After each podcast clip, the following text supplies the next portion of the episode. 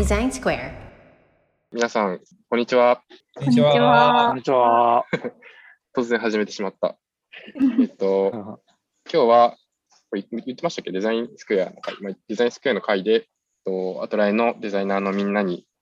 えっと、いろんなことを聞いてみようっていう会なんですけれど、今回は問いの出す人っていうのを、えっと、平根さんがやってくれています。はい、平根さん、考えました。考えました。ありがとうございます。平根さんがみんなに聞いてみたいことっていうのは何ですか、結構シンプルに皆さんがそれぞれ今感じてるお悩みとかあったりするのかなっていうので、まあなんかデザインのお悩みをベースにしつつ、なんか全然関係ない話でもいいんですけど、なんか最近こういうことで、なんだろう、悩んでるとか考えてるみたいな話を、まあ、この場でして、なんか助けを、助け舟を出せる人は、ちょっと一言二言、助け舟を出しつつ、みたいな回にできたらいいかなって思って設定してみました。なるほど。はい面白いですね。まあちょっとちょうど悩んでることがあったんでっていうのも含めて、はい、選ばせてらいました。私から言った方がいいですかね。じゃ聞きたいです、平根さん。そうですね。ぜひ聞いてみたい。あはい聞いて。みたい。うん、聞いてみたい。聞いてみたいが失礼にならないかなと思ったけど。いえいえはい。えーあーもちろん、あの、ないとかっていう場合はパスで回していっちゃってもいいかなと思ってるんで、まあ、そういう認識でぜひ 回していければと思います。ないっていう時もあると思うんで。えーっと、私の場合は、えーっと、最近で言うと2つぐらい悩んでることがあって、ここは、あの、なんか今になってかなりそのデザインシステムの整備とか、コンポーネントとかファイル管理の重要性を感じるようになったなっていうのがあって、なんか、多分これまで、えっと、例えば私と村上2人のチームだったとか、まあ、そこに、まあ、三上入ってきてくれてとかっていう感じで変遷ありましたけど、なんか、わりかし、なんとか、なんかその、イエンタ自体の機能が、なんだろうな、すごい今結構いろいろ増えてきてるんですけど、当時はそこまでもうちょいコンパクトだったんで、まあなんとかなっちゃってたし、把握みんなできてたし、でなんか、それぞれで、なんだろうな、ここが違うみたいなのを思ったら、直接話してなんか決めながら、えっ、と、やってきたりしたんで、そうですね、やれちゃってたっていうのあるんですけど、まあだんだん機能とか仕様が増えてきて、開発メンバーとのコミュニケーションもそうですし、なんか新しくジョインするデザイナーのメンバーとかが何がどこにあるかわかんないとか、パーツが、なんだろう、ここでは、例えば、なんだろうな、インプットフォームがここではこうなってるけど、あっちではこうなってるみたいな話とかが、まあ、どうしてもちょっとちょこちょこあったりして、そうですね、ここが、なんか、すごいよく見る綺麗なデザインシステムのファイルみたいに綺麗にまとまって定義されてたらすごい共有が楽なんだろうなっていうのを心で理解できたっていうのが。ありました。みんなが思うやつや。ね、なんかまあちょこちょこだから地道に整えていくしかないのかなっていう気持ちもあるんですけど、まあ、あの三上が今ちょっと、えっと、整理を一周してくれようとしてるところですけど、なんか他のチームの方は、なんだろう、ちょっとずつそういうの整えてってるのか、もう最初にちゃんとしたの作って進めてってるのか、どういう感じなんだろうなっていうのも含めて、藤沢さんから今夜さんが乗り越え方を知ってそうっていうコメントいただいてます。いや、知りませんよ、そんなの。知りませんよっつったらあるけど。いや、お俺はもう最近逆に、逆にじゃないかもしれないけど、俺あのなんだ、コーディングもするんで、うん。結局 Figma でコンポーネントを作るじゃないですか。はいはい。で、えっ、と、ソース上でもコンポーネント作るじゃないですか。うん。で、ここが同じものになるようにうん。するじゃないですか、基本は。はい。って考えたときに、あれこれ待てよと。Figma で作る必要ないかって極地に至ってます、俺は。うん。その極地もわかるな。Figma で作るのめんどくさくねって、むしろソースコードでデザインしちゃえば、うんあのーね、実装の時楽だし、うん。って思って、今度俺はそれをやろうとしてます。Figma で出ずに、ソースコードでデザインしちゃおうかなって。なストーリーブックとかですか？そうです、そうです。ストーリーブックで一応コンポーネントを見れるようにしといて、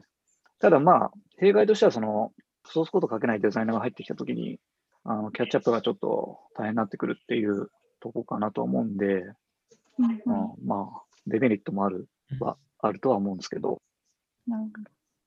ちなみにアプアプリの方、あ、ごめんなさい。聞いちゃって。アプリの方のは別でデザインファイル作るイメージですか？スクリーンだと。まあ、そうなっちゃいますよね。うんうんうんちょっとわかんないです。そうそのアプリうん、今、グリーンフラッターで作ってるんだけど、アプリのかそこら辺のなんか、フラッター上でのコンポーネント管理とかがどうなってるかのっていうのはまだないので、なるほど、なるほど。それを調べてからかなって気はしますけど、なんか、これ系で言うと、まあ、僕も、僕はフロントあの書けないタイプデザイナーですが、あのただその Figma ファイルをきれいにすることには命をかけてる人として、昨日社内のエンジニアチームでなんか話題になってた、今 URL シェアした、あの、サイバーエージェントのチームの人が書いた記事なんですけど、いいコードとは何かって記事。で、ここに、あの、はめっちゃ長いんですけど、なんか響いたのが、あの、品質とスピードは本当にトレードオフなのかみたいな話があって、まあ、あの、なんか一時的にスピードを優先するためにちょっと、何ですか、雑なコードを書くっていうことをすると、それが我々窓依存的に他のところもその例外を許しちゃうんだみたいなことが書いてあって、いやデザインもそれだなと思って、初めからちゃんとすることを意識して作らないと、なんでしょう、あの、後回しするや、したらいいやって一回しちゃうと、どんどんしちゃうのはすげえあるので、将来的に絶対スピード上がるんだよって思って丁寧に作る必要性がありそうだ、あそういうマインドセットを持つのが大事そうだなっていうのが一個と、で、あとはなんか綺麗に作るというか、適切なものが何かを知らないと適切なものを作れないので、やっぱりいいファイルをたくさん見るみたいなことも必要なんだろうなということを、うん。このエンジニア向けの資料を読んで浅く 感じましたも。もっと奥に多分すごいエンジニア向けの大事なことを書いてるんですけど、デザイナーとしてはその前半のそこの部分にすごい共感をしました。いやこれ、あのうん、なんですか、整理するのはいいんですよね。で、うん一番大事なのは、うん初めに整理するのはいいんだけど、うんそれを整理したからみんなわかるでしょだと、どんどん崩れていっちゃう。あそうなんですよね。うんで、すごく重要なのは、うんそ整理されたものを使う人に、この整理されたものの使い方を、うん。なるべく100%に近い状態でインプットしないと、ううんんうんうん。もうどんどんどんどん俗人化していくんで、使い使い方が。そこがすげえ重要だなと思います。うん。で、お俺は、それがめんどくさいんで、マテリアル UI のサイト見てくれよって、これ全部暗記したらもうそれ済むからっていうのが、俺はベストじゃないかなと今のところは思ってます。それを中間言語にされてるんですよね。なんか、うんイエンタのこの間の開発も、チャクラ UI ってやつがあの中間言語になったので、あのすごいやりやすかったです。うん。うんなので、なんか、結局管理し始めるのが一番コストになってくるんで、どのように管理しないかっていう、管理せずに済むかみたいなうんことも考えた方がいいかなっていう。面白いですね。みんなそれぞれ考えをしっかり持ってる感じ。なんか、もうちょい、確かに話したいけど、次行かないとあれですね。これ、これはこれだけでまだここで話せそうだなと思いました。いい。一個のテーマとして確かに話せちゃうやつ。ね。えー、これもう一個も言っていいのかな？私かなり尺取っちゃう。あじゃ全然、どうんぞなか。ささらっと言うと、なんかもう一個の悩みは何かやるときにいろんな方の審美眼借りてデザインクオリティのブラッシュアップしたいんですけど、なんで気軽に相談したいなって気持ちがあるんですけど、その機会を作れないでいるうちにどんどん次のタスク取り掛かっちゃってて、なんかその、そうですね、相談したいなって思ったときに、なんかせっかくコメントとかフィードバックもらったのに、ちょっと急いじゃって、それを反映させないでリリースしちゃったら申し訳ないなとかもあって、うんなかなか相談できてないっていう悩みがあります。なんかそういうスラックチャンネルとかあったら、なんかコメントくれるんですかね、皆さいや、わかる、これ。ん。でも、あれ、デザインセンターの Slack に投げれば、デザイン批評センターみたいな。デザイン批評センター。ここのボタンなんかしっくりこないんだよなみたいなのを書き書きまくって OK みたいな。うんうんうん、そういうの欲しい。え、作っていいですか？かそらないそうそうかそ ったらまた運用を考えれば。はい。じゃあ、じゃあそれは。これはもう、かそっても、かそってもメンタル強く投稿するっていうのが、かそらない一番の。確かに。盛り上げ隊長が2、3人いればいい。確かに。うん、どうやったらかそらないんだろうなと思って、うんうん、そういうのって、盛り上げ隊長がいるっていうのは確かに。うん。そうですね。根回しして2人ぐらいで、めっちゃ、盛り上がってれば みんな入ってきてくれる説。なみんなの積極性がね、重要ですね。はい、ありがとうございます。ちょっと尺取りすぎましたんで、えー、なんか 書いてくれてそうな三上の方に回します。僕は、えっと、デザイナーになることを目指した当時からずっとですが、適切な見積もりができない問題がずっとありまして、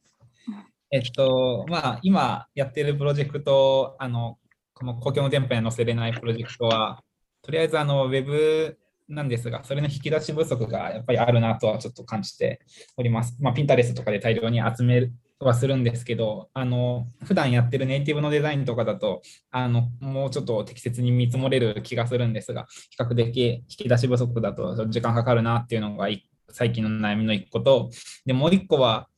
な、なんでしょう、これは社会人2年目になってからぐらいかもしれないですけど、なんか1日にできる意思決定回数が減ってきている気がしていて、僕は朝方なんで6時ぐらいから動いてたりするんですけど、あの5時ぐらいになると、なんか頭の回転が遅くなってアホになることが あの最近すごく感じていて、これは多分もう何かを決めることができない状態なのかなっていう感覚を持っています。そうで、なので、なんかそういう意思決定がたくさん必要、あなんていうんですかね、仕事、どれも意思決定必要だと思いますけど、なんか脳して作業できる仕事と意思決定たくさんする仕事とあるときは、その夕方以降はその脳死でできるものを持ってこないと、夕方以降使い物にならないなっていうふうに感じていて、で、まあそこら辺の、何ですか、あの、意思決定の上限値を超えるのの見積もりが、なんか思ってたよりも甘い っていうのとかで遅れてるかもなっていうのが最近あったりするんですけど、まあ、引き出し不足の方は頑張れで話あると思うんですけど、後者に関して皆さん何かアドバイスとかありますか？もうなんか頭が回るうちに頭を回してやらなきゃいけないタスクを持ってくるっていうのは結構昔から言われてますよね。うん、うんうん、そういう考える系は午前中にやるとか。うん、うん、そうっていうのは全然ありだと思います。うん自分が実践してるとかじゃないんですけど、脳科学者の人かなんかの本読んだときに、なんか あの、試験の時とかってめっちゃ制限時間があるから人間って頭回るよねっていう話で、なんかそういうなんか制限時間内になんか詰めなんだ詰め込んで意思決定しなきゃいけない状況を作ってでそうすると試験終わった後も一定その頭が回転してる状態が続くからそれが続いてる間にやるみたいな、ちょっと藤沢さんが言ってたことと近いですけど、なるほどです。そういう話を今思い出しました。時間区切るっていうのと、えっていう意味ですか？あ、そうそうそう。うん、制限時間を設ける。やってみます。小屋さん昔、今もやってるかもしれないですけど、ポロモードしてましたよね。そういうコンポポポモドーロか？ポモドーロだっけ？あ今はもうやってないですけど、あれはでも有効でしたね。ポモドーロか。なんだっけ、15分だっけ、あれ？15分集中して5分、5分休んでとかだったかな？うん、で、15分以内にやれるものを、まあ、決めて、やれるっていうか、15分以内にこれはやろうって決めて、集中してやるみたいなのを繰り返すと。あるんですけど、長らくやってなかったんで、久しぶりにやってみます。うん、そうですね。俺も久しぶりにやってみよう。いいかも、確かに。私も久々にやろう。やめ、やめてるっていうね。確かに。よかったのにやめてるって。みんなやってあたまにある。たまにある いや、なんかど、ど、どっかでさ、崩れちゃうんだよね。えなんか集中しちゃうとさ、15分以上やりたいってなっちゃって、やりたい。わかる。わかるでしょ？気づいたら1時間ぐらい集中してて、あれ？ポモドーロ崩れちゃった。崩れちゃったからもういいや、みたいなさ、のが3回ぐらい繰り返されると、もうやめちゃうっていう。あたまに、たまにありましょ うん、そうですね。ちょっとだらけてきたら、う。し直しでやるのはいいかもしれないです。うんじゃあ次に行きましょうか。なんか話せる人いらっしゃいますか？当ててもいいですか？どうぞ当。てて。じゃあそんな今夜さんに。悩み。はい。僕は、そうですね。悩み。ちょっと考えときますんで、また振ってもいいですか？ごめんなさい。じゃあ、あかね。えっと、悩みってほどじゃないんですけど、うんなんか最近、これ、しかもデザインだけじゃないと思うんですけど、なんか最近作りたい要素とかがあって、なんか他のプロダクトを見たりとか参考にしたりとかするんですけど、なんか実際、この作ってるデザインとか、なんか UI、UX が、本当に私の作りたいこのプロダクトに適してるのかなみたいな思う時があって、うん。ただ、その、ちゃんと理由があって、これはここにあるっていうふうに理由は言えるけど、なんか、実際それが世に出たときに、なんか私たち、私がこういうふうな印象を受けてほしいけど、実際はちょっと違うかもしれないみたいな、ちょっとした不安がたまに出てくるなっていうのが最近思ったっていうのがあって、なんか、みんなそういうふうに思ったりするのかなっていう疑問。うんうん。書いといた。なるほど。作ったものが意図通りに伝わるのかどうかみたいな。そうそう。なんかクックパッドとかが、なんだっけ、何個か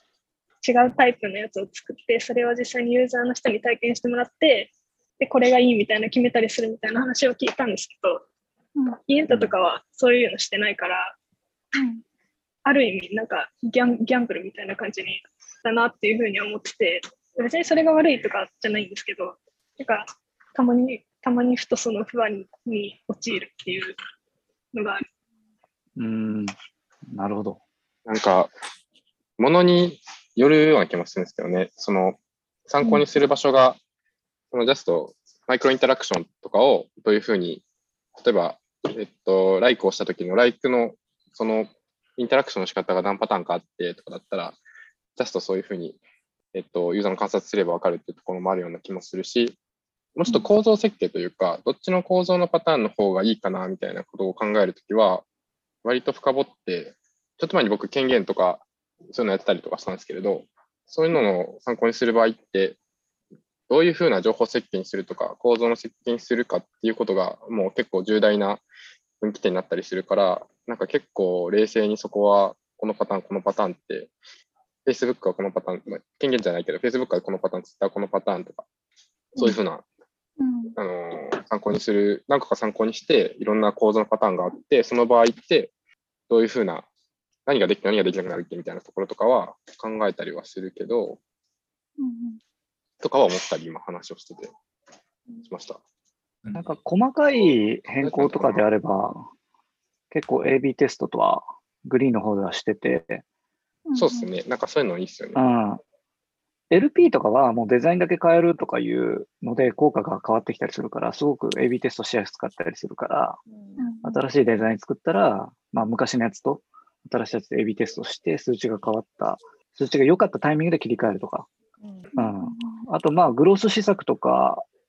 あのね、サイト内のその機能とかに関しては、あの、大体どこの数値に影響が出るかみたいなのはわかるんで、あの、リリースする前に。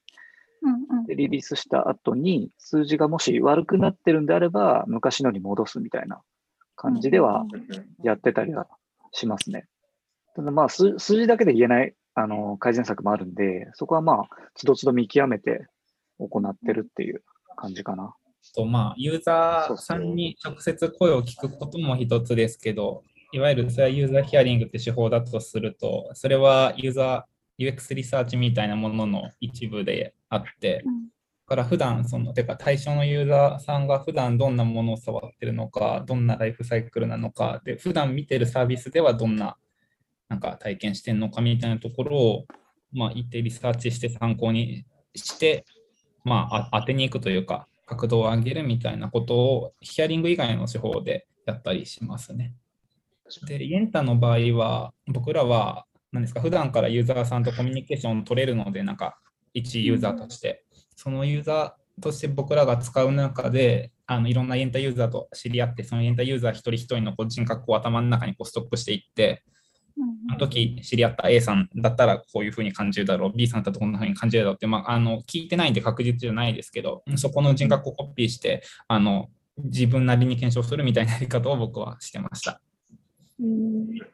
作るとき実際のユーザーさんの顔を思い浮かべたりとかはするかも。うん、それはいいね。イエンタのなんか特徴ですよね。結構ユーザーが身近にいるっていうのがね、あるから。なんか、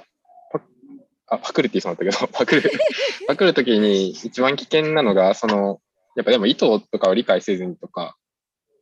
真似しようとすると結構失敗するんで、少なくともなんか自分がしたいことがまずまとまった状態で、シンプルに